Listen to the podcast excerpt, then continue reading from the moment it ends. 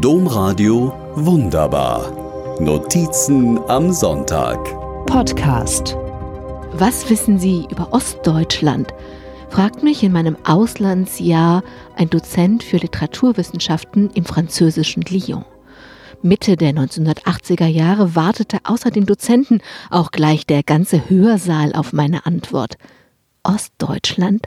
Panisch ratterte mein Verstand. Mauer, Trabi, Plattenbauten, was weiß denn ich? Ich war noch nie in Ostdeutschland, antwortete ich piepsig. Der Dozent wurde ungeduldig, aber ich sei doch Deutsche, ich müsste doch mehr wissen. Wieder schauten mich alle an. Zehnte Klasse, die Berlinfahrt fiel mir ein. Doch, sage ich, ich sei mal in Ostberlin in einer polytechnischen Oberschule gewesen. Und ich erzählte, woran ich mich erinnerte. Das sei doch nachgeplapperte Propaganda, nichtssagend. Da sei wirklich nichts anderes. Doch da war noch was. Da war noch der Moment, als ich in West-Berlin auf eine der Aussichtsplattformen an der Mauer kletterte, auf Stacheldraht, Todesstreifen und Selbstschussanlagen schaute. Erinnerte mich an die Erzählungen meiner Eltern, die im Krieg vom Rheinland nach Jena evakuiert worden waren und kurz nach dem Krieg vor den russischen Truppen wieder ins Rheinland flohen. Ohne diese Flucht, wurde mir beim Blick über den Todesstreifen nach Ostberlin klar, wäre ich auf der anderen Seite des Todesstreifens geboren. Der Dozent nickte. Endlich eine Aussage, die ihn zufriedenstellte. Froh, der quälenden Aufmerksamkeit entronnen zu sein, blieb ich mit dem schalen Gefühl zurück, quasi nichts über Ostdeutschland zu wissen. Die Szene ist lange her. Zu 30 Jahren Wiedervereinigung fällt sie mir wieder ein, genauso wie eine zweite Szene.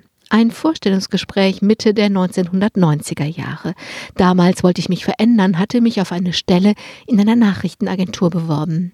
Das Bewerbungsgespräch mit dem Chefredakteur war gut gelaufen. Eigentlich waren wir fertig. Da hatte er doch noch eine Frage, ob die Wende eigentlich was anderes für Ost und West bedeuten würde.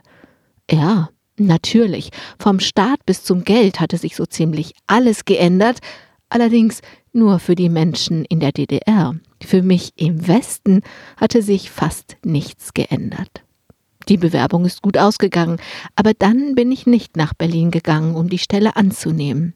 Sicher wüsste ich sonst heute mehr über die Menschen in oder aus Ostdeutschland. So aber frage ich Menschen, die sich auskennen, wie zum Beispiel Dr. Udo Bär, der als Kind selbst aus der DDR floh.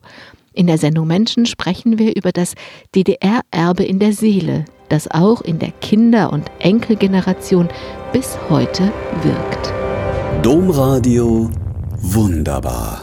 Mehr unter domradio.de slash podcast.